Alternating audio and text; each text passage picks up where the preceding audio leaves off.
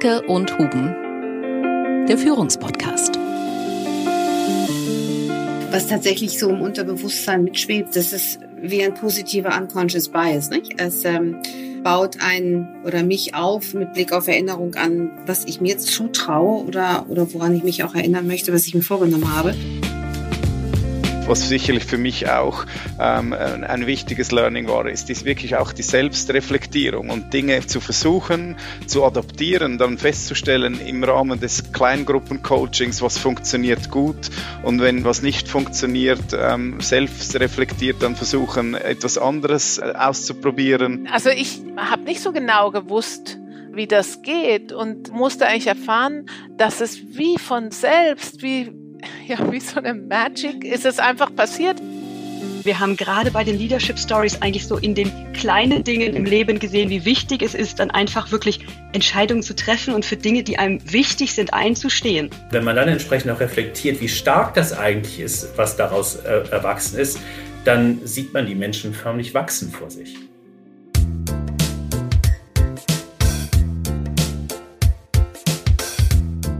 Der Führungspodcast mit Anke Huben und Kai Dierke.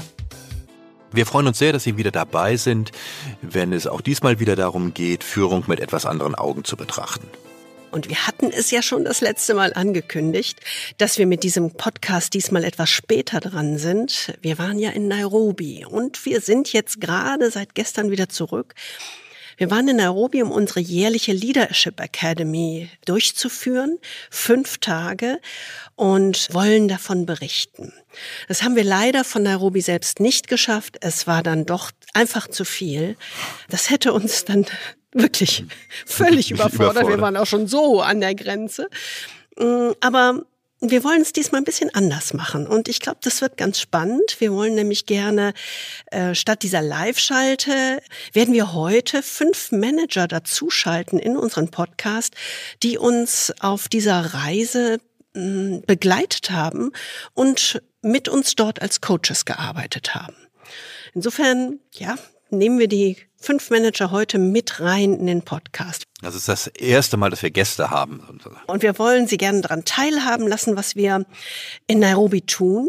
Und wir sind uns auch sehr sicher, dass das sehr besondere Impulse für Führungsarbeit auch für Sie gibt, gerade mit dem Thema Selbstführung und auch mit dem Fokus auf den eigenen inneren Kompass für die eigene Führungsstärke. Denn darum geht es uns eigentlich in Nairobi. Und insofern, ja, wird es heute turbulent und bunt. Und äh, vielleicht bevor es turbulent und bunt wird, äh, warum sind wir eigentlich in Nairobi und was ist diese grundlegende Idee dahinter? Wir sind ja eine ganze Reihe von Jahren schon in diesem Beruf der Leadership-Entwicklung und des Leadership-Coachings für äh, sehr, sehr weit entwickelte und äh, hohe Führungskräfte. Und äh, wenn man so lange in diesem Beruf ist und auch sieht, dass man irgendwie einen positiven Beitrag leistet, dann fragt man sich ja irgendwann, hm, kann man eigentlich einen positiven Beitrag leisten darüber hinaus? Also im Sinne von andere Menschen daran teilhaben lassen, um äh, unsere Kompetenzen dafür einzubringen, was man so das Greater Good nennt, also für eine bessere Gesellschaft oder eine bessere Welt. Und viele tun sowas ja äh, über Geld oder über Spenden. Äh, Deutschland ist ja ein sehr spendenwilliges und bereitwilliges Land in dieser Hinsicht. Aber wir haben uns eigentlich überlegt, ähm, was kann man eigentlich tun mit dieser besonderen Kompetenz, die wir mitbringen, um dort auch einen Beitrag zu leisten, den vielleicht andere in der Form nicht leisten können. Und über eine solche Möglichkeit sind wir eben durch eine glückliche Fügung fast gestolpert, könnte man sagen. Ja, und vielleicht einfach kurz gesagt vorab, damit Sie überhaupt eine Vorstellung haben, was wir dort tun. Wir laden kenianische Studenten und Jungunternehmer zu diesem ganz besonderen Leadership-Programm ein. Es dauert fünf Tage und das haben wir tatsächlich auf Basis dieser langjährigen Erfahrung, die wir haben in der Entwicklung von Führungskräften, speziell für diese jungen Leute entwickelt. Diese jungen Leute, und das muss man wissen, das ist äh, ganz entscheidend, sind alle Alumni oder frühere Stipendiaten der Non-Profit-Organisation Education. Das ist eine Schweizer Non-Profit-Organisation, die zuerst in Kenia und auch immer noch in Kenia, aber heute auch in Ghana, in den Philippinen und anderen Ländern unterwegs ist. Und was die machen, dazu kommen wir später. Es geht eben um nicht nur um diese kenianischen Studenten und Jungunternehmer, sondern, und das ist das ganz Besondere in diesem Leadership-Programm, wir bieten auch einer ausgewählten Gruppe von Managern die Möglichkeit, sich selbst neu zu erleben, indem sie als Coaches an unserem Programm teilnehmen.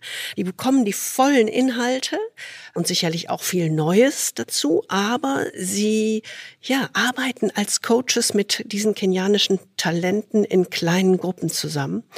Und das ist schon eine sehr spezielle Erfahrung. Wir nennen das immer so ein bisschen aus der Komfortzone gehen um wirklich Neues zu lernen. Denn das ist die Zone des persönlichen Wachstums. Insofern versuchen wir eben beides miteinander zu verbinden. Das persönliche Wachstum der Führungskräfte, die mit uns als Coaches nach Kenia gehen und gleichzeitig das Nutzen dieser Fähigkeiten dieser Führungskräfte für diese jungen Unternehmer und Studenten in Kenia. Also im mhm. Grunde so etwas, genau. was man klassischerweise eine Win-Win-Situation nennt. Deswegen ist es eben auch so ein, ja, so ein faszinierendes philanthropisches Hobby, könnte man sagen, oder ein philanthropisches Projekt. Äh, denn was wir tun, ist ja im Grunde diesen kompletten Aufenthalt dieser 40 Talente, also Studenten und junge Unternehmer zu finanzieren, also ihren Hotelaufenthalt in einem kleinen Drei-Sterne-Hotel äh, und alles, was darum herum ist. Und die Führungskräfte, die uns begleiten, die leisten eben einen Beitrag, zahlen im Grunde für ihre Teilnahme äh, an Education, also an diese Nichtregierung Nichtregierungsorganisation äh, und dieser Beitrag kommt eben auch dieser NPO vollkommen zugute. Also es gibt sozusagen äh, ein, auch da eine Win-Win-Situation, könnte man sagen.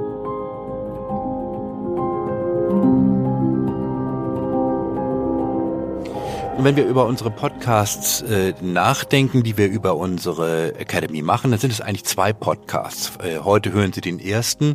Und die Idee ist eigentlich so ein bisschen von außen nach innen zu gehen. Also zunächst erstmal holen wir die Manager rein, die uns begleitet haben als Coaches und äh, mit denen wir diese Akademie auch gemeinsam vorbereitet haben. Das ist der Schwerpunkt dieses Podcasts. Also wir wollen so ein bisschen erfahren, was die denn gelernt haben und was ihre besonderen Eindrücke sind. Äh, und im zweiten Podcast äh, in der nächsten Woche wollen wir dann die Teilnehmer reinholen, also O-Töne von den Führungstalenten, Studenten und Jungunternehmern. Der nächste Podcast ist Deutsch-Englisch gemischt, aber wir gehen mal davon aus, dass das kein Problem ist, äh, denn wir würden sie gern einfach auch mit den ja mit den Originaltönen der Teilnehmer ein bisschen äh, inspirieren, denn das ist immer etwas ganz Besonderes. Ja, das finde ich auch. Aber lass uns doch mal ganz vorne beginnen, dass man überhaupt versteht, ja, warum wir eigentlich auf so eine komische Idee gekommen sind. Diese Idee, äh, etwas zu tun, was außerhalb unseres Berufs und außerhalb unseres Geldverdienenmüssens äh, liegt, das hatten wir ja schon lange, aber haben immer so ein bisschen gesucht und äh, vor fünf, sechs Jahren, also 2016, haben wir über eine Freundin eben in der Schweiz Education, also den CEO von Education kennengelernt und das hat für uns irgendwie sofort, ja, wie so ein Knoten Gezündet, durchschlagen. Ne? Genau, es war irgendwie, ach Mensch, das ist ja nun wirklich äh, das genau das, was wir tun wollen oder da können wir uns direkt einbringen äh, und jenseits dessen, dass man einfach jetzt über Stipendien äh, oder Spenden da mitarbeitet. Denn was Education eigentlich tut, ist ja aus unserer Sicht etwas ganz Entscheidendes.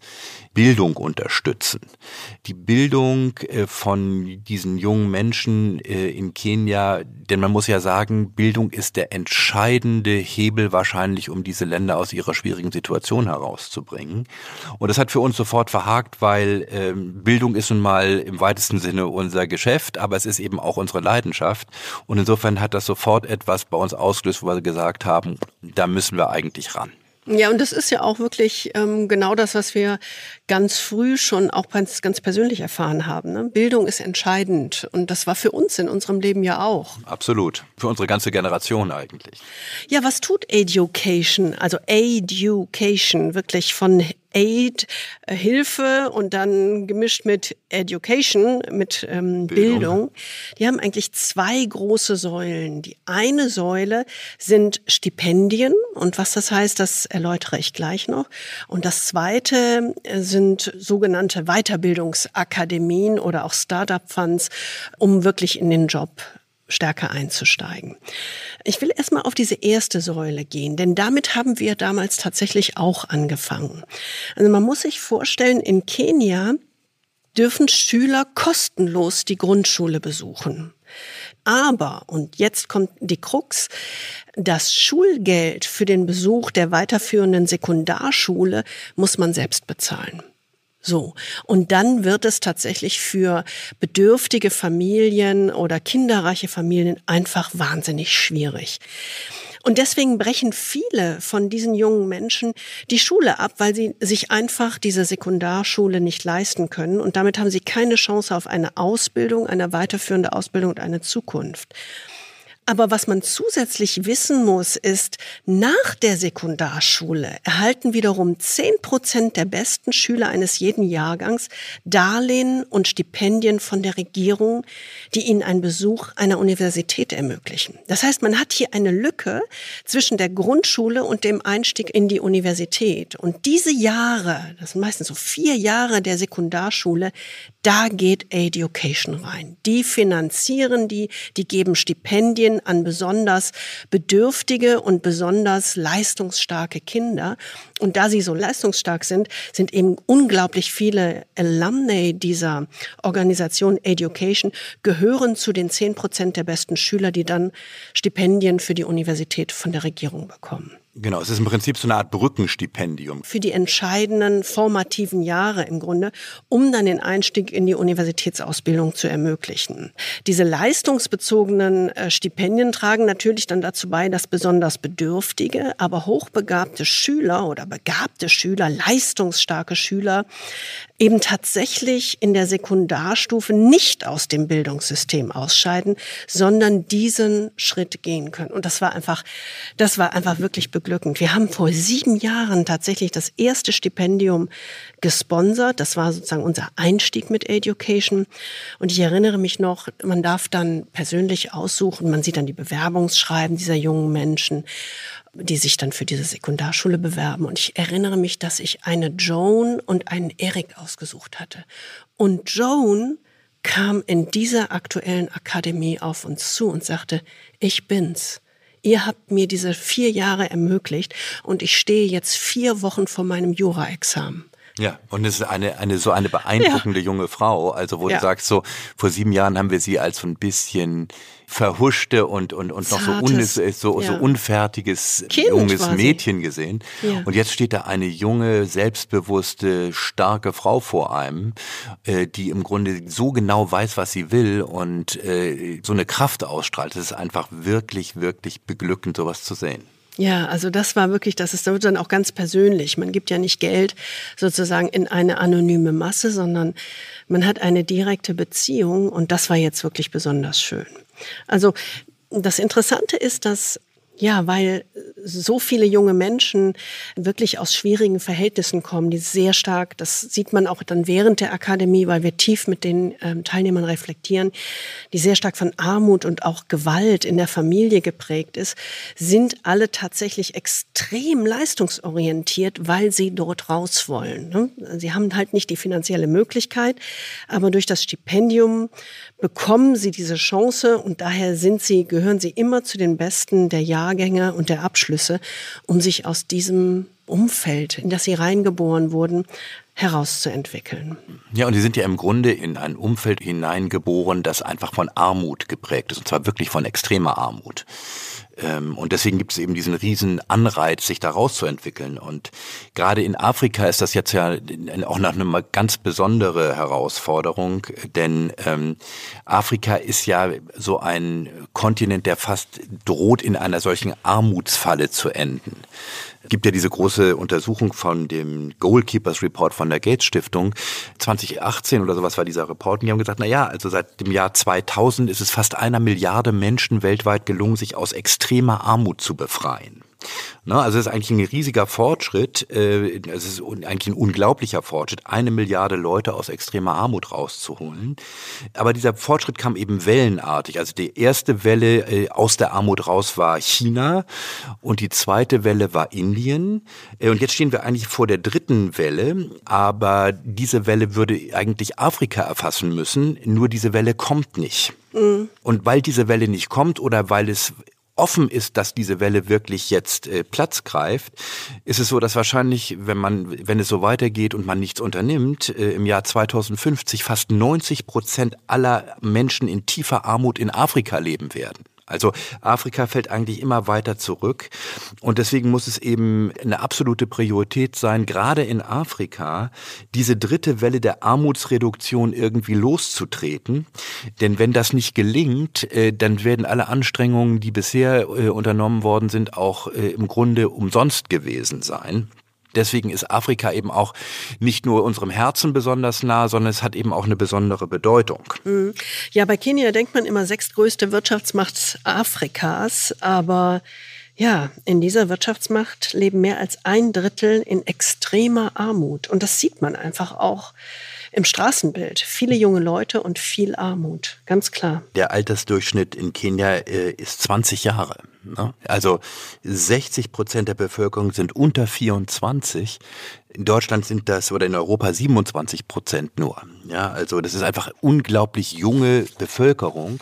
Und ungenutztes, enormes Potenzial. Ja, genau. Also es ist eigentlich unheimlich viel Potenzial da, denn ich meine, diese jungen Menschen, das sind die Macher, Erfinder und Anführer die, und die Arbeitskräfte der Zukunft. Mhm. Und deswegen ist es so enorm wichtig, Investitionen in die Gesundheit und in die Bildung dieser jungen Menschen zu tätigen, denn das ist die Grundlage für Produktivität und Innovation, dafür die Armut zu verringern und Chancen bereitzustellen und letztlich eben auch Wohlstand zu generieren. Und natürlich ist es so, das ist nicht das Allheilmittel, aber es ist zumindest diese Bildung ist, das hat man gesehen, hat weltweit eine Schlüsselrolle für den Erfolg in den Schwellenländern geführt. Und wenn man das nicht macht, dann wird es eben so sein, äh, dass die Länder zurückfallen. Aber wenn man sie äh, tut, dann hat das äh, Subsahara-Afrika eine Aussicht auf 90-prozentiges Wirtschaftswachstum bis 2050, also fast eine Verdoppelung. Mm, ja, das war ein kleiner Exkurs zu Kenia, um das nochmal deutlich zu machen, wie wichtig äh, sozusagen das Engagement dort auch ist. Und wir haben aber eigentlich fokussiert auf die zwei Säulen von dieser Non-Profit-Organisation Education. Die erste Säule sind direkte Stipendien für die Sekundarstufe, das haben wir ja schon gezeigt. Und die zweite Säule sind eben tatsächlich Weiterbildungsakademien, das sind meistens so fünftägige Akademien und auch ein Startup Fund. Und diese Akademien für die Alumni, also die, die Stipendien bekommen haben von Education, äh, diese Akademien vor Ort in Kenia, werden üblicherweise von Großunternehmen gefördert. Also wir waren bei einer großen Versicherung in einer Academy 2018 schon dabei, haben uns das mal angeguckt und dort äh, fokussieren diese Großunternehmen eigentlich auf die Vermittlung von Skills. Also da geht es um Financial Literacy, um Projektmanagement, um Entrepreneurship, Risk Management, ähm, ja ganz unterschiedliche Skills. Also im Grunde harte, harte Kompetenzen kann man so sagen. Ne? Harte Kompetenzen und die schicken tatsächlich für diese Akademien, die gestalten sie auch inhaltlich, schicken sie immer eine Gruppe von äh, sechs bis zehn Managern aus dem eigenen Unternehmen, die dort ähm, ja lehren und dann aber auch in kleinen Gruppen mit den Teilnehmern arbeiten.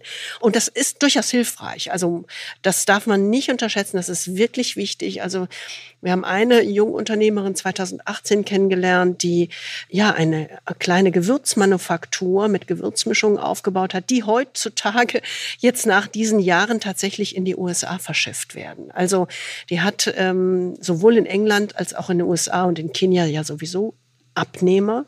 Und ich weiß noch, damals äh, hat ein Manager dieses Finanzunternehmens mit ihr eine Risikoanalyse gemacht, was denn das bedeutet, wenn sie bestimmte Investitionen tätigt. Und das hat ihr geholfen, den nächsten Sprung zu machen. Also das ist sehr wichtig, aber für uns, wir haben natürlich eine andere professionelle Brille. Wir gucken ja, in Bezug auf Leadership-Entwicklung da drauf, Führungsentwicklung. Und wir haben die ganze Zeit da gesessen und haben gedacht, boah, das ist toll. Aber irgendwie muss es noch etwas davor geben.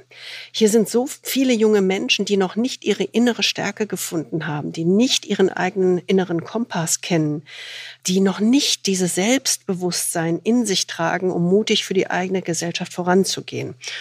Und deswegen haben wir uns tatsächlich hingesetzt und haben gesagt, wir bauen eine eigene Leadership Academy und wir nehmen dafür Manager als Coaches mit. Es geht im Prinzip darum, die Führungspersönlichkeit dieser Menschen zu stärken. Ne? Also diese Führung aus sich selbst heraus, die inneren Stärken zu entwickeln und zu sagen, wie kommen wir eigentlich in die Führungskraft. Mhm. Das ist natürlich unser Feld, aber äh, und, und, und natürlich. Nee, du warst noch nicht so überzeugt. Nee, genau. Also muss ich ehrlich sagen, ich meine, äh, ich bin ja manchmal auch so ein bisschen trocken, muss ich ehrlicherweise sagen. Und ich habe schon ein bisschen gesagt, na ja, was kann man denn eigentlich schon ausrichten gegen diese überwältigende Armut und gegen all diese riesigen Herausforderungen? Was soll man da mit zwei Leuten, wie wir es sind, auch wenn wir guten Willens sind, irgendwie ausrichten? Und dann habe ich irgendwie mal so eine Geschichte gehört, ich weiß nicht von wem sie ist, aber von dem alten Mann, der äh, am Strand entlang läuft äh, und auf diesem riesigen Strand liegen tausende von gestrandeten Seesternen. Und dieser Mann wirft eben mit großer Geduld und Hingabe äh, einzelne Seesterne zurück ins Meer. Und dann kommt ein junger Mann vorbei und sagt, sag mal, alter Mann, warum wirfst du einzelne Seesterne zurück ins Meer? Hier liegen Tausende, das macht doch überhaupt gar keinen Unterschied. Und dann sagt der alte Mann, na, für jeden einzelnen Seestern macht das den großen Unterschied in der Welt. Das ist der Unterschied zwischen Leben und Tod. Und das ist eben etwas, wo man sagen muss, dem Einzelnen zu helfen, auch wenn man nicht allen helfen kann, kann eben den riesigen Unterschied machen für den Einzelnen. Ja, und ich habe ja vorhin schon Joan erwähnt und da, da kommt es dann genau durch, ne? wo du dann denkst, boah, was hast du in dem Leben eines einzelnen Menschen bewirkt? Ja, genau.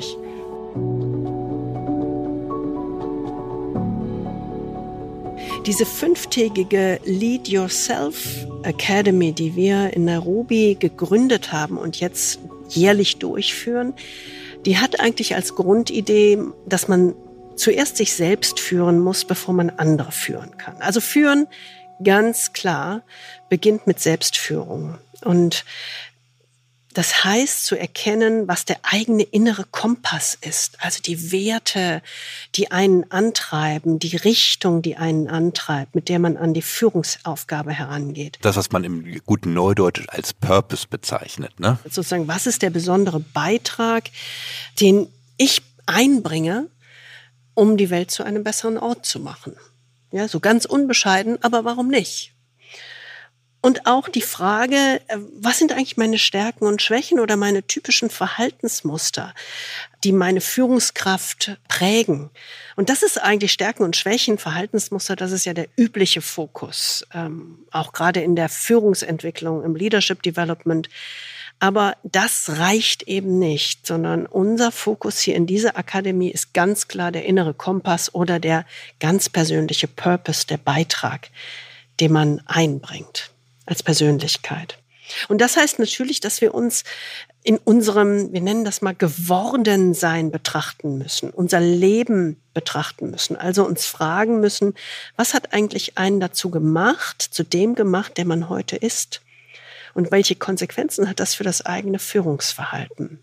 Wenn man sich diese Frage stellt, wie kommt man eigentlich an diese Themen ran? Und das ist eben genau das, ähm, was wir versucht haben, mit den Coaches und mit den Studenten in Kenia auf die Beine zu stellen, nämlich führen lernen dort, wo es wirklich drauf ankommt. Also diese wirklich die, sich diese die, die fundamentalen Fragen zu stellen, also eine Art wirklich einzigartige Entwicklungserfahrung für junge Menschen und auch eben für die Manager, die äh, in Kenia mit uns als Coaches arbeiten und äh, in dem Sinne sich beide weiterentwickeln. Und deswegen haben wir eben diese Akademie entwickelt. Wir nennen das Lead Yourself, also führe dich selbst, äh, um das eigene Potenzial voll auszuschöpfen, basierend auf den Überlegungen, die Anke gerade vorgestellt hat. Und das gilt eben sowohl für die jungen Talente als auch für die Manager.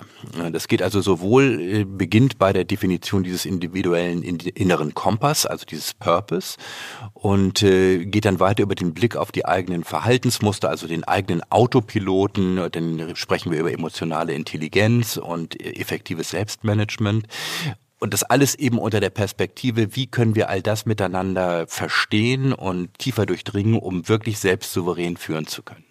Ja, und wirklich extrem interaktiv, ganz viel in kleinen Gruppen, sodass ähm, die Teilnehmer sich das auch wirklich aneignen können. Wir gehen ganz selten in den klassischen Lehrmodus. Ja, und der innere Kompass ist tatsächlich entscheidend. Ich fand das so toll.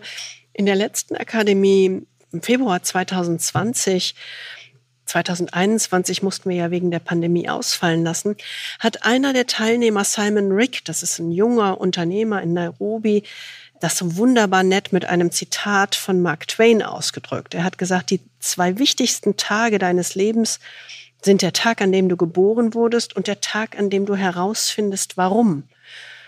Und genau das, sagte er, hätte er in dieser Akademie herausgefunden, diesen Purpose zu finden, warum bin ich hier, was ist mein Beitrag und was ist mein innerer Kompass. Ja, wir waren auch dieses Jahr wieder ein starkes Team, wie schon in unserer ersten Akademie vor der Pandemie, direkt im Februar 2020. Dieses Mal haben uns drei Manager aus Kenia und fünf Manager aus Deutschland und der Schweiz vor Ort begleitet. Und genau diese fünf aus Deutschland und der Schweiz begrüßen wir jetzt ganz herzlich.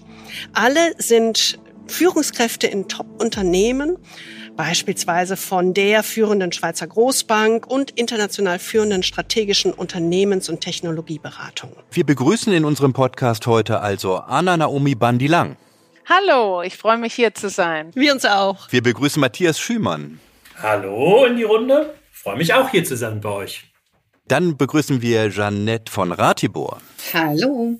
Wir begrüßen Ronny Landolt. Hallo miteinander. Und Simone Schimion ist heute bei uns. Hallo zusammen.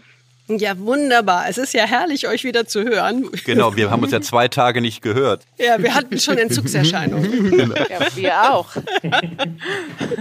Ja, dann lasst uns doch einfach gleich mal fruchtig einsteigen. Wir haben den Rahmen schon so ein bisschen gesetzt, über ähm, die Academy erzählt und auch über Education, worum es dort eigentlich geht. Und ja, wir sind jetzt gespannt auf eure Reflexionen. Und wir hatten uns ja so ein paar Fragen vorgenommen. Und ich starte mal mit einer Frage, die so ein bisschen die ganzen fünf Tage umspannt. Was war denn euer bestes Erlebnis an den fünf Tagen der Akademie? Was würdet ihr sagen? Matthias. Ich glaube, das beste Erlebnis war für mich eindeutig die Gespräche in den kleinen Gruppen. Also wie schnell man in den kleinen Gruppen oder wie schnell wir in unserer Gruppe zusammengewachsen sind, wie vertrauensvoll und eng das dann war, ähm, das war schon doll. Und ähm, das liegt natürlich an den Menschen, die einem da gegenüber gesessen haben. Die sind halt unglaublich kraftvoll und energiegeladen, extrem neugierig und das hat sicherlich geholfen. Ja, die sind schon sehr speziell, ne? Das muss ich auch sagen. Das haben wir auch immer gedacht. Danke dir ja. fürs Teilen. Wer, Anna, Naomi? Ja? Erzähl mal. Ich muss auch sagen, also ich habe zwei Highlights sozusagen. Das erste ist, wie Matthias eigentlich dieses dieses Vertrauen, dieses Gefühl in der kleinen Gruppe, was sich so schnell aufgebaut hat, und diese jungen Leute, die einfach so aufgesaugt haben und umgesetzt haben, was wir oder dann ich allein ihnen gesagt haben, das war einfach wahnsinnig beflügelnd. Mhm. Und das Zweite war aber tatsächlich, dass ich wahnsinnig froh bin, eigentlich jetzt mein eigenes Purpose Statement zu haben. Das ist wirklich was, mit was ich mich identifizieren kann und ich, ich finde das Konzept gut und bin froh, das jetzt zu haben und es auch erarbeitet zu haben, sozusagen über diese Zeit. Also es ist sozusagen auch, dass du das für dich selber mitgenommen hast. Ganz ne? genau. Also, also es ist sozusagen ja genau auch die Idee gewesen, dass ihr auf der einen Seite als Coaches arbeitet, aber auf der anderen Seite eben auch für euch selber wirklich diese Reise durchlebt, die die anderen äh, Studenten auch durchleben und auch was für euch selber äh, damit erreicht. Ganz genau. Und ich denke, es ist eben auch so ein wahnsinnig gutes Konzept, ist mir heute eigentlich so beim Reflektieren für mich selber ähm, aufgefallen, dass man wie man, wir hatten ja immer so ein bisschen Vorsprung, äh, etwas selber lernt, etwas selber erlebt und es dann eigentlich sofort weitergibt an die kleine Gruppe und so irgendwie das Ergebnis multipliziert aber auch gleichzeitig für sich selber es nochmal noch mal durchlebt und dadurch natürlich festigt. Also mhm. ich finde es ein ganz tolles Konzept. Ja, das ist irgendwie ganz spannend, dass du sagst, du, man, ihr habt dann sozusagen die doppelte Schleife, ne? dass ihr sozusagen genau. das im ersten ähm, Schritt bekommt, aber indem ihr das weitergebt, dann nochmal vertieft und verstärkt. Aber ich bin jetzt ja neugierig, Anna Naomi. Ähm, ja, was bedeutet denn das Purpose Statement für dich? Ja, ich denke, es spiegelt meine Persönlichkeit, meine Werte, mein, meine Vergangenheit, aber auch meine Zukunft wieder und soll als Anker in meinem Leben dienen, habe ich jetzt auch schon mal einmal angewendet bei einer wichtigen Entscheidung. Hatte ich zum Beispiel ein Bauchgefühl und ein Teil meines Purpose Statement ist halt der Gut, also das Bauchgefühl und ich habe mich dann bestärkt gefühlt, darauf zu hören. Super. Stark. Was sind denn andere Erkenntnisse, die andere mitgenommen haben oder so als wichtigsten Eindruck, den ihr mitnehmt? Jeannette? Wenn ich darf, würde ich gerne mal in die Verlängerung gehen von dem, was Matthias schon gesagt hat und ähm, Anna hat es auch angesprochen. Ähm, was äh, mich sehr beeindruckt hat, äh, sind die, die kenianischen Studenten selber. Ähm, das ist eine ganz, ganz tolle ähm, Truppe von jungen Leuten, die unheimlich viel Power haben, um Veränderungen in ihrem Land voranzutreiben und die mich insbesondere beeindruckt haben mit diesem unglaublichen Bewusstsein für ihre Umwelt, für ihr Umfeld, mhm. ihre Familie und ihr Land. Die waren auch in diesem ganzen äh, Seminar, habe ich das eigentlich kein einziges Mal oder ganz selten erlebt, dass jemand so sich und sein eigenes Wohlergehen im Mittelpunkt hatte, sondern sehr, sehr nah immer dabei war, sich auch zu überlegen, wie, wie übertrage ich das und wie, wie führe ich in meinem Land. Und das ist eine, eine Verantwortung, Bewusstsein, muss ich sagen, das fand ich sehr beeindruckend bei diesen jungen Leuten. Ja, das ist bemerkenswert. Das, das finde, äh, gebe ich dir völlig recht. Das äh, hat man bei uns manchmal nicht so häufig. Ne? Also da ist irgendwie so ein unglaublich großes Verantwortungsgefühl. Ja, genau. Ja, alle wollen ja diesem Land und auch anderen Studenten etwas zurückgeben. Also sie wollen mhm. ihren ja, genau. Familien genau. etwas zurückgeben, ihren Mitstudenten etwas geben, ihren Freunden und aber auch ihrem Land selber. Also das ist mhm. eine unglaubliche Dankbarkeit, auch die man spürt ähm, für das, was sie selber erleben durften.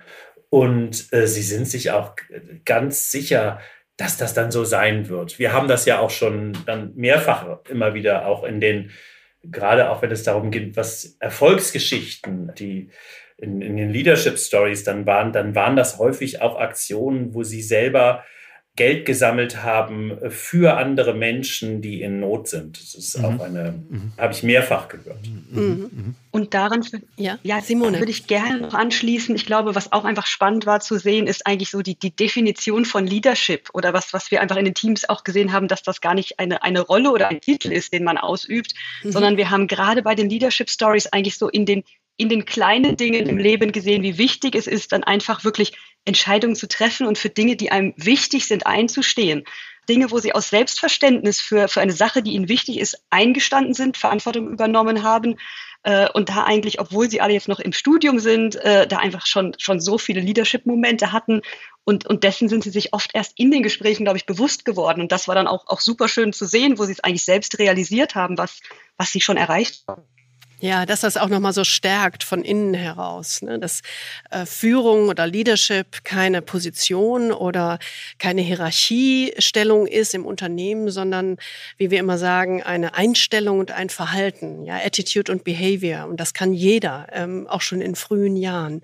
Und sich das bewusst zu machen, was man als Potenzial in sich trägt, das, das kam wirklich toll raus. Ronny. Das kann ich wirklich auch so wiedergeben. Also das fand ich auch extrem spannend. Ähm, ähm, sie haben alle extrem viel Empathie und was mir vor allem extrem äh, aufgefallen ist über die ganze Woche hinweg, ist einfach ähm, die Fortschritte, die wir erzielen konnten. Wenn ich, wenn ich zurückdenke, wie, wie die Gruppe, die ich übernommen habe, Anfangswoche, wie verschlossen die waren, wie ängstlich sie waren, ähm, nur schon in, in der Lautstärke, wie sie sprechen untereinander. Sie konnten einem kaum in die Augen schauen.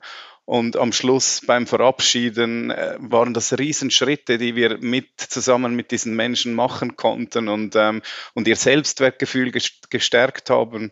Und wie Simone ja. sagt, ähm, ich glaube, viele sind sich nicht bewusst, dass sie ähm, selber sehr viele ähm, Natural Leaders sind und dass sie in ihrem Alltag Leadership zeigen. Und ich denke, mit, mit den diversen Übungen, die wir im Verlauf der Woche getätigt haben, zusammen mit den, mit den Studenten, konnten wir ihnen das aufzeigen und ihnen mhm. sehr viel Stärke ähm, auch geben und, und sie auch irgendwie grounden ein bisschen, dass sie, dass mhm. sie die Stabilität bekommen für, für ihre Zukunft und dass sie anfangen, auch effektiv an sich zu glauben. Mhm.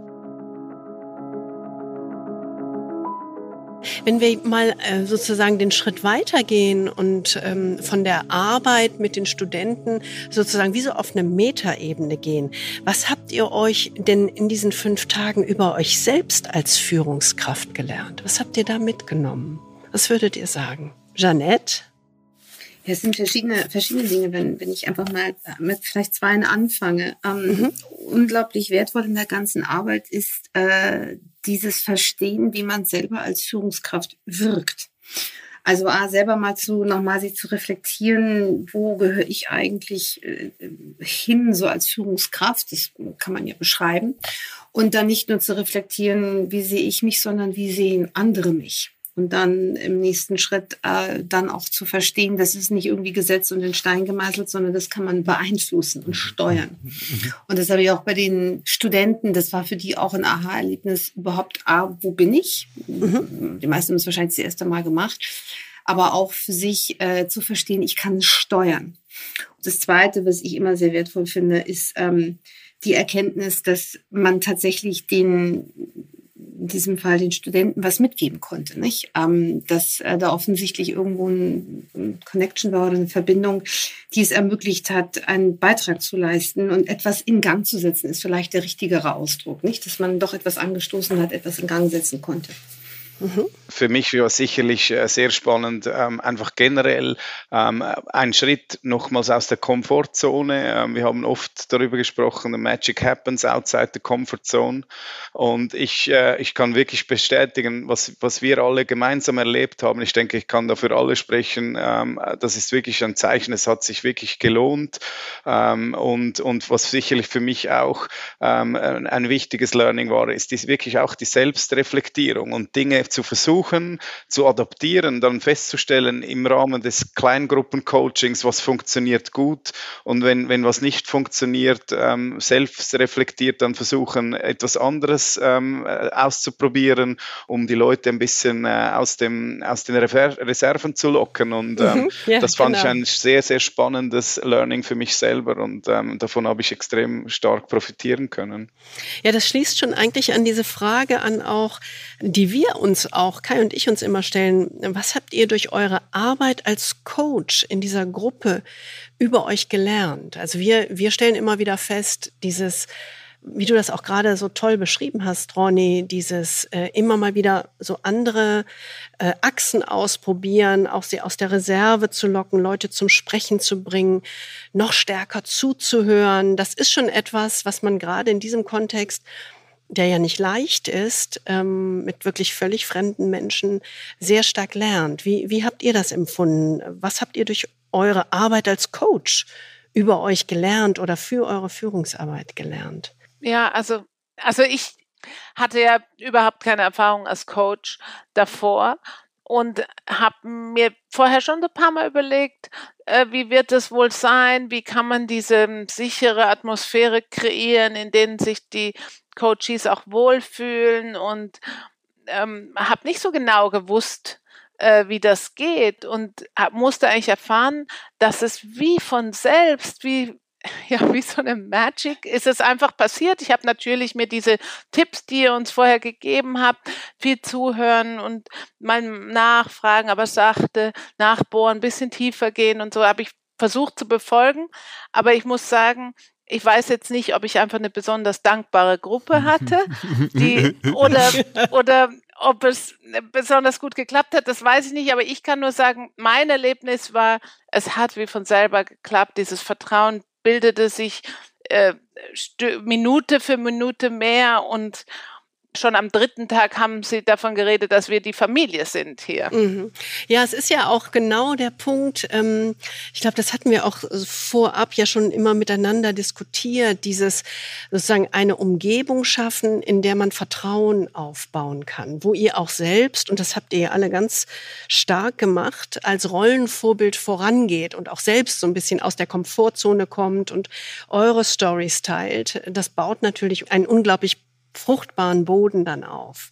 So habe ich es zumindest ähm, erlebt. Ja, und sich selber sichtbar machen, ne, als Person. sich selber vor allen Dingen auch verletzlich sichtbar machen. Was meint ihr damit? Dass man da selber den entsprechenden Ton setzt. Ähm, das macht man ja dadurch, indem man selber etwas von sich preisgibt, was sehr persönlich ist und ähm, was man ja nicht äh, jeden Abend tut, sondern äh, damit haben, beschäftigt man sich ja sehr.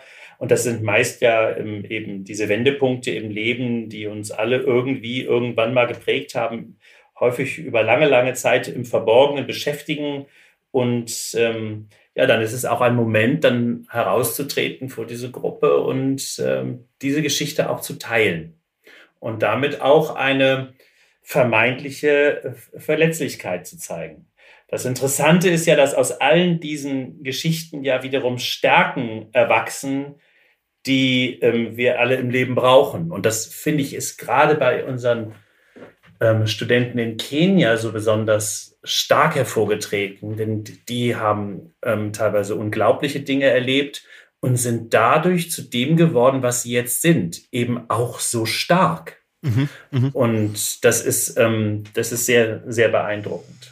Ja, und das nicht als, als Schwäche oder Makel oder düsteren Schatten zu sehen, wie das viele ja tatsächlich mit sich tragen, sondern äh, das in eine Stärke umzuwandeln und das auch für sich so wahrzunehmen und daraus Kraft zu schöpfen. Ne? Das, das habt ihr ja geleistet. Und ich fand das, man, man merkte auch schon sehr den Unterschied in der, in den, in den persönlichen, intensiven Vorstellungen waren die noch sehr, sehr in der, in der Opfersituation. Mhm. Und äh, das ändert sich dann, wenn es, wenn es darum geht, seine wirklichen ähm, Crucible Stories ähm, zu erzählen. Und äh, wenn man dann entsprechend auch reflektiert, wie stark das eigentlich ist, was daraus äh, erwachsen ist, dann sieht man die Menschen förmlich wachsen vor sich. Ja, das ist ja, hat ja auch einer der Studenten am Ende in seinen kurzen Worten gesagt, wo er sagt, wir haben in dieser Woche gelernt, die Dinge zu brechen, die uns gebrochen haben. Und ich glaube, das war eine unglaublich starke Formulierung von einem 22-Jährigen. Ja, äh, aber genau das ist das, was du hier beschreibst, Matthias. Ich würde vielleicht mit einem, einem Thema noch ähm, ergänzen dazu. Wir haben ja in diesem Safe Space gearbeitet. Mhm. Verletzlichkeit zeigen ist jetzt, äh, muss man vielleicht dann auch in den Kontext sehen. Das ist nichts, was man mal so eben macht. Ne? Mhm. Und das war der Hintergrund, vor dem das stattfinden konnte was mit Blick auf, was machen wir damit so im täglichen Leben, dann auch so ein bisschen heißt, diese Verletzlichkeit zeigen, das hat auch so seinen Platz, nicht seine Zeit und seinen Ort. So habe ich diesen Safe Space, mit wem habe ich den, wem kann ich das bieten? Und wenn ich das nicht habe, trotzdem Verletzlichkeit zeige, dann, dann, das ist dann sehr dosiert, nicht? Das kann man auch durchaus im anderen Kontext machen. Und das muss man, glaube ich, nochmal reflektieren, diesen Schritt zu gehen im Sinne Coaching, das ist auch dann, das ist sehr bewusst und das ist ein Stück Arbeit. Das muss man ganz bewusst anarbeiten. Einmal, zweimal, dreimal und wie es ja auch bisher gesagt wurde, es wächst ja auch über Zeit. Das ist ja nicht mal eben so da. Also gerade mein Team hat da echt Zeit gebraucht, bis das kam. Eigentlich so viel Zeit, dass ich dachte, wir kommen da schon gar nicht hin. Nein. Mhm aber den Raum geben. Aber ich finde das gut, was du sagst. Ich meine, das ist ja nicht etwas, was man ständig macht, aber es gibt ja durchaus kritische Führungssituationen auch in Unternehmen oder in Teams, ähm, ja, wo man schon sehr bewusst überlegen kann, ähm, ja, in eine Öffnung zu gehen und tatsächlich in dieses, in dieses Thema Verletzlichkeit zu investieren, um auch eine größere Öffnung und eine, ähm, ja, eine vertrauensvollere Kommunikation im Team zu möglich zu machen. Wenn ihr überlegt, was war denn die größte Herausforderung in diesen fünf Tagen in der Arbeit als Coach? Das ist ja schon eine, nochmal eine spezielle Situation gewesen. Für mich war es definitiv, glaube ich, auch, auch einfach ein sehr, sehr großer Respekt äh, vor den, gerade vor den ersten ein bis zwei Tagen, wo wir wussten, ähm, ja, wir stellen einerseits uns selbst so unseren kritischsten Momenten im Leben und wollen eben auch für, für unsere Gruppe wirklich eine Atmosphäre schaffen, wo sie sich, ja, wo sie das Vertrauen haben, sich zu öffnen, ja. da muss ich sagen, hatte ich gerade im Vorfeld wirklich äh, Respekt vor, ob das klappt, ob, ob man schafft, die richtige Atmosphäre ähm, zu schaffen. Wir wussten ja auch, dass sie wirklich alle auch, auch einen schwierigen Hintergrund mitbringen, wahrscheinlich auch Dinge erlebt haben, die für uns sehr, sehr weit weg oder vielleicht teilweise kaum vorstellbar. Und da muss ich wirklich sagen, im Nachhinein äh, ja auch Respekt vor meiner Gruppe selbst. Äh, also zum einen, wie schnell und, und wie vertrauensvoll sie sich selbst geöffnet haben und wie respektvoll und vorsichtig sie auch miteinander umgegangen sind. Gerade in Feedback-Sessions, da hatte ich auch vorher äh, ja, Respekt vor, wie gehen sie miteinander um, nicht, dass wirklich vielleicht auch negatives Feedback kommt, aber wirklich, die waren schon selbst so reflektiert und sind den Weg so, so fantastisch mitgegangen, dass sie, muss ich sagen, mir die Arbeit als Coach auch, auch zum Glück äh, leicht gemacht haben. ähm, die ersten anderthalb Tage war für mich wirklich, glaube ich, die, die größte Herausforderung, selbst äh, den Schritt in, ja, auch in die Verletzlichkeit zu gehen und die Gruppe mitzunehmen. Ja, wir sagen ja immer, das, man kann sich das ja gar nicht vorstellen, aber mm, ich glaube, das haben wir auch vorweg mal gesagt, dass diese Menschen, die sind so Anfang, Mitte 20 ähm, maximal, die sind locker zehn Jahre älter als junge Menschen, die wir, äh, die wir so in Europa kennen. Innerlich, also von ihrer innerlichen Entwicklung, ja. Die sind eben im Kopf nicht 21, sondern deutlich älter aufgrund dieser intensiven Erfahrung, die sie ja in ihrer Kindheit und Jugend gemacht haben. Was sagen denn die anderen? Größte Herausforderung bei der Arbeit als Coach? Anna Naomi. Ja, also bei mir ist es definitiv der Moment gewesen, als eben alle da ihre Wendepunkte oder Crucible Moments miteinander geteilt haben und diese dann in sozusagen in die Zukunft und wie man damit umgehen kann zu drehen. Da gab es schon so zwei, drei Momente, wo ich mal kurz nicht so genau wusste, wie ich das jetzt machen sollte, weil die, diese schlimmen Momente oder diese Wendepunkte eben noch so kurz zurücklagen. Also eine hat von letzter Woche gesprochen und dann ist es natürlich noch, wenn es diese Distanz nicht gibt, dann ist man noch viel mehr drin und hat vielleicht noch ein bisschen weiteren Weg, wirklich etwas Positives daraus äh, ja. sehen zu können oder zu drehen. Und das war, würde ich sagen, meine größte Herausforderung, da dann in diesen akuten Situationen ähm, da dann sozusagen den Weg zu zeichnen für die Zukunft oder wie man da herausgehen könnte zum Beispiel, das war sicher ein schwieriger Moment. Also ich finde es immer schwierig und anspruchsvoll in so einer Situation, keine Recommendation, keinen Ratschlag zu geben. Ja, nicht? Also man ist ja immer so, oder ich, wenn so kurz davor zu sagen, man könnte doch so, oder hast du, und dann zu sagen, nee, hm, jetzt mal schön im Fragemodus bleiben und irgendwie, hm, das müssen die ja selber entdecken. Und das finde ich wahnsinnig challenging. Ja. ja. und was, was noch viel mehr, Jeanette, was mir auch aufgefallen ist, geht mir genauso. Ich bin auch ein Mensch, der intuitiv dann was sagen will. Und das haben wir aber auch vorgängig intensiv miteinander durchgearbeitet, dass das absolut ein No-Go ist, was logisch ist in, in so einer Situation. Aber in, in, in, der Intensität und auch mit den Emotionen, also man muss sich schon, da flossen Tränen und, und es waren wirklich Stories, die waren herzzerbrechend und, und, und, und, und sehr viele Emotionen. Und das dann irgendwie, ähm, ich denke, für uns alle ähm, war das etwas, was wir uns, was wir so nicht kannten und, und es war eine Unsicherheit, wie, wie, wie gehe ich jetzt mit der Situation um? Aber ähm, auch da wieder, es ist irgendwie, wir waren da so intensiv drin und, und der Flow hat irgendwie, das, das ging dann so natürlicherweise in diesem Safe Space in die richtige Richtung, was für mich auch wahnsinnig spannend war. Einfach das Vertrauen, dass es, dass es, dass, dass die Dynamik dann in die, in, in, in den, diesen Flow bekommt und, und das zusammenwächst. Das war unglaublich intensiv, das selbst so eins zu eins zu erleben. Ja, und ich glaube, das liegt vor allen Dingen daran, weil wir das eben vorher schon auch gemacht haben und durchlebt haben und wir dadurch sozusagen diesem, dem, dem Prozess wirklich vertrauen konnten. Und deshalb hat man dann gerade diese Momente, die Ronny beschrieben hat, auch aushalten können. Also deshalb habe ich die aushalten können, weil ich dann gewusst habe, das Schöne kommt noch. da müssen wir durch. Das ist das, was du, was du gesagt hast, dieses, äh, vielleicht nochmal, um das nochmal in den Kontext zu stellen, dieses, dass ihr ja insbesondere diese ersten zwei schwierigen Tage als Gruppe, ähm, als Team von Coaches sozusagen selbst durchlebt habt. Ihr habt ihr euch ja auch gegenseitig geöffnet, erzählt, auch schwierige Momente, auch schöne Momente, so dass ihr ähm, ja, das am eigenen Leib einfach wirklich ganz körperlich gespürt habe, was das denn bedeutet, sich in so einer Gruppe auch mitzuteilen und ähm, ja fallen lassen zu können.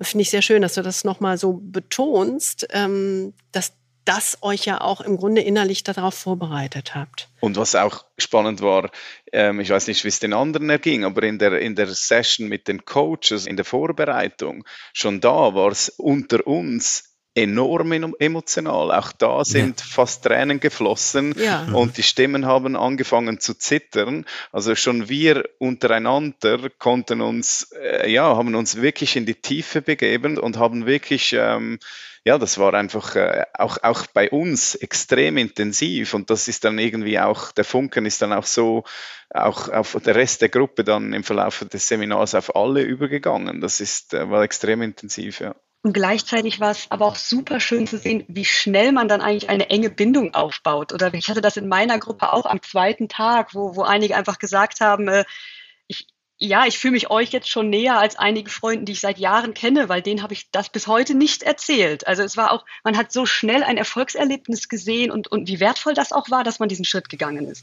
Mhm.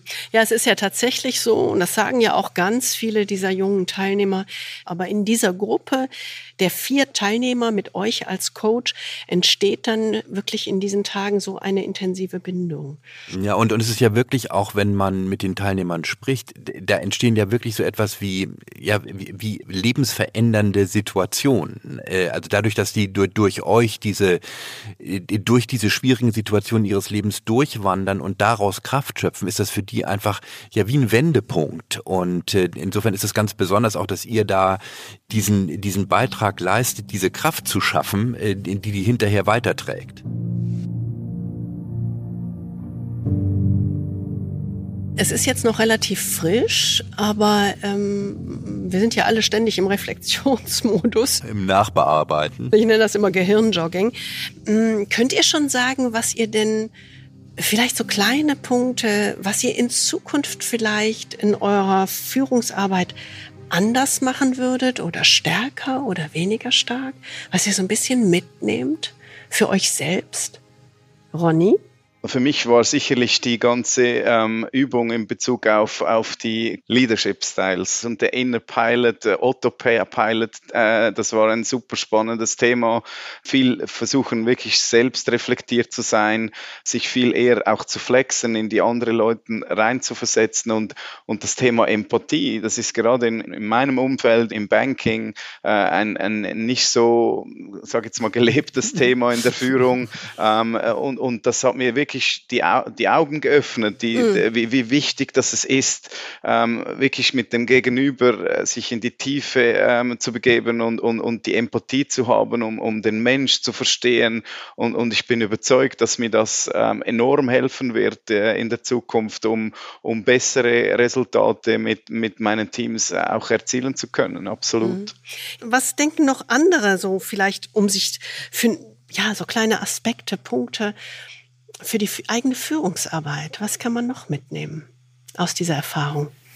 Ähm, die, es ist ein bisschen die Kombination aus dem, dem Purpose, ähm, das für mich nochmal sehr, das ist für mich etwas, was sich weiterentwickelt hat und sich verdichtet hat, ähm, was tatsächlich so im Unterbewusstsein mitschwebt und ich hoffentlich auch ganz fest dort behalte, weil das, das, das ist wie ein positiver unconscious bias, nicht? Es, ähm, baut einen oder mich auf mit Blick auf Erinnerung an, was ich mir zutraue oder, oder woran ich mich auch erinnern möchte, was ich mir vorgenommen habe.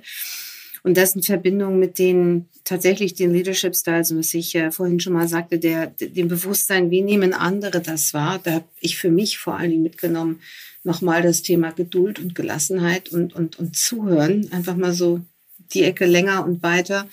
Ähm, um das auch bewusst zu reflektieren und umzusetzen, nicht? Ganz sicher nehme ich mein Purpose Statement mit.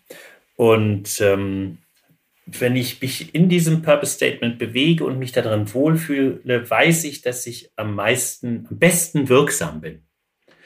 Und ähm, dass äh, sich darauf auch immer wieder so einmal zurückzuziehen und darauf zu vertrauen, gibt mir Kraft und ist sicherlich ein ganz starkes Signal in der Art und Weise, in dem, in dem Leadership Behavior habe ich ja gelernt aus ja nun vielen Jahren der Führungserfahrung, dass ich mich schon auch durch die Quadranten bewege. Mhm.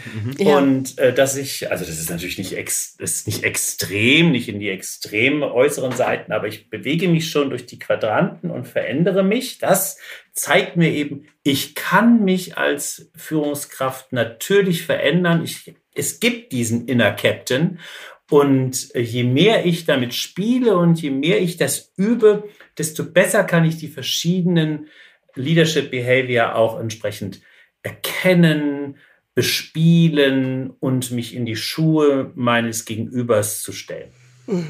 Ja, ihr macht schon so richtig Lust auf den nächsten Podcast. Wir machen ja noch einen zweiten aus Nairobi mit Stimmen der Teilnehmer, dann tatsächlich ähm, Englisch-Deutsch gemischt, wo wir in die Inhalte noch stärker reingehen und auch die Fragen mitgeben, die dann jeder für sich selbst nochmal reflektieren kann. So von Purpose, innerer Kompass oder die Leadership Styles oder der Captain das werden wir alles im nächsten Podcast. Das sind sozusagen die behandeln. Cliffhanger, die wir jetzt Die Cliffhanger, genau. Schön. Super. Sehr gut. Sehr Wollen wir noch einen hören? Einen will ich noch. Einen will ich noch. Was werdet ihr in Zukunft anders machen in der eigenen Führungsarbeit? Also ich glaube, was ich für mich auch noch mitnehme, ist einfach noch stärker auch, auch eigene Erfahrungen und Erlebnisse zu teilen. Also ich habe in der Woche einfach, einfach gesehen, wenn man sich selber öffnet, authentisch auftritt, ja, ich glaube, das Team hat dann auch viel vielleicht für das eigene Verhalten manchmal A, ein besseres Verständnis und fühlt sich selbst auch, auch komfortabler, sich, äh, sich eben im Team einfach zu zeigen, wie sie auch wirklich sind. Also ich habe auch für mich einfach gelernt, meine, meine Vergangenheit nicht überwinden, sondern eben, ja, dazu, dazu stehen und, und einfach mitzunehmen, welche Stärken man daraus auch gewonnen hat. Ja, sich so als ganze Person sichtbar machen, ne? Ganz klasse. Also wir danken euch wirklich von ganzem Herzen. Das war einfach toll, dass ihr heute mit uns wart und äh, wir einfach so ein bisschen teilen konnten, was ähm, ja was wir da gemeinsam erlebt haben. Das kann sich ja kein Mensch vorstellen, ne? nee. Ist ein bisschen plastischer geworden. Very, very aber special. Was, man muss es selbst erleben. Gibt es denn sonst noch eine Frage, die wir nicht gestellt haben? Äh, noch irgendetwas, was ihr sagen und, oder loswerden möchtet für die Nachwelt? Für mich ist wirklich so, dass das, der Takeaway äh, von, von dieser Woche ist, ist immer, wenn, wenn jemand die Gelegenheit hat, so eine, so eine Opportunität wahrzunehmen, gebt euch einen Ruck, geht aus der Komfortzone raus, ihr werdet es nicht bereuen, seid nicht scheu, solche Dinge zu tun, manchmal auch verrückte Dinge zu tun. Und wie, wie Steve Jobs gesagt hat, stay foolish, stay hungry. Und das hat, äh, das hat sich bei mir ganz klar ähm, ein weiteres Mal bewahrheitet. Ich bin enorm froh, habe ich, habe ich mich dazu entschieden, das zu machen und den Schritt zu gehen. Und, und ich, würd, ich werde keine Sekunde äh, dieser Erfahrung missen. Sehr schön. Also dann können wir euch nur eines wünschen, stay foolish, stay hungry. das ist es doch genau. Ein besseres Schlusswort gibt es kaum. Ganz herzlichen Dank euch. Ja, ganz herzlichen Dank.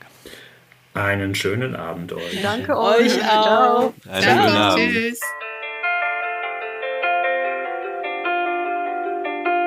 Das war also unser erster Podcast zu unserer Erfahrung in Nairobi äh, mit dem Fokus Manager als Coaches in Kenia. Und äh, Sie haben ja gesehen, dass das wirklich eine sehr intensive Erfahrung ist und man wächst auch als Coaches-Team wirklich unglaublich zusammen. Das ist wie, wie auch so eine zweite Familie. Jedenfalls hoffen wir, äh, dass wir Sie äh, inspiriert haben, äh, vielleicht auch über Ihre eigene Führungsrolle nachzudenken oder auch sich zu überlegen, vielleicht mit uns nach Kenia zu kommen, wer weiß. Jedenfalls freuen wir uns auf Ihr Feedback, Ihre Ideen und vielleicht auch Ihre Fragen. Auf alle Fälle, wie auch immer, mailen Sie uns gerne. Unsere E-Mail-Adresse finden Sie wie immer in den Show Notes und in der Beschreibung dieses Podcasts. Wir bleiben also mit Ihnen weiterhin auf Reisen ähm, im Sinne der Leadership Academy in Nairobi.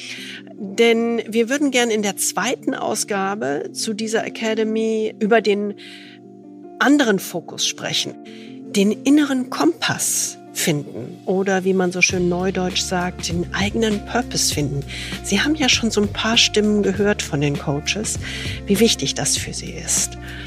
Und dann hören wir im zweiten Podcast aber Stimmen der kenianischen Talente und was es für sie bedeutet und wie sie ihre Arbeit an ihrem eigenen Purpose und inneren Kompass erlebt haben. Und diesen Podcast würden wir gerne schon wieder nächsten Donnerstag mit Ihnen teilen. Dann haben, sind wir ein bisschen näher dran. Dann haben Sie das sozusagen als ganzes Paket und danach gehen wir wieder in den zweiwöchentlichen Rhythmus. Sie erfahren also nächste Woche, welche konkreten Fragen Sie sich selbst stellen müssen, auch um Ihren ganz besonderen Beitrag zu erkennen, wie das so schön einer unserer Mentoren oder Professoren gesagt hat, the unique gift you bring to the world. Wir wünschen Ihnen jedenfalls auch in der kommenden Woche wieder Freude am Führen. Bis nächsten Donnerstag also und äh, wir freuen uns auf Sie. In jedem Fall. Bis dahin. Tschüss.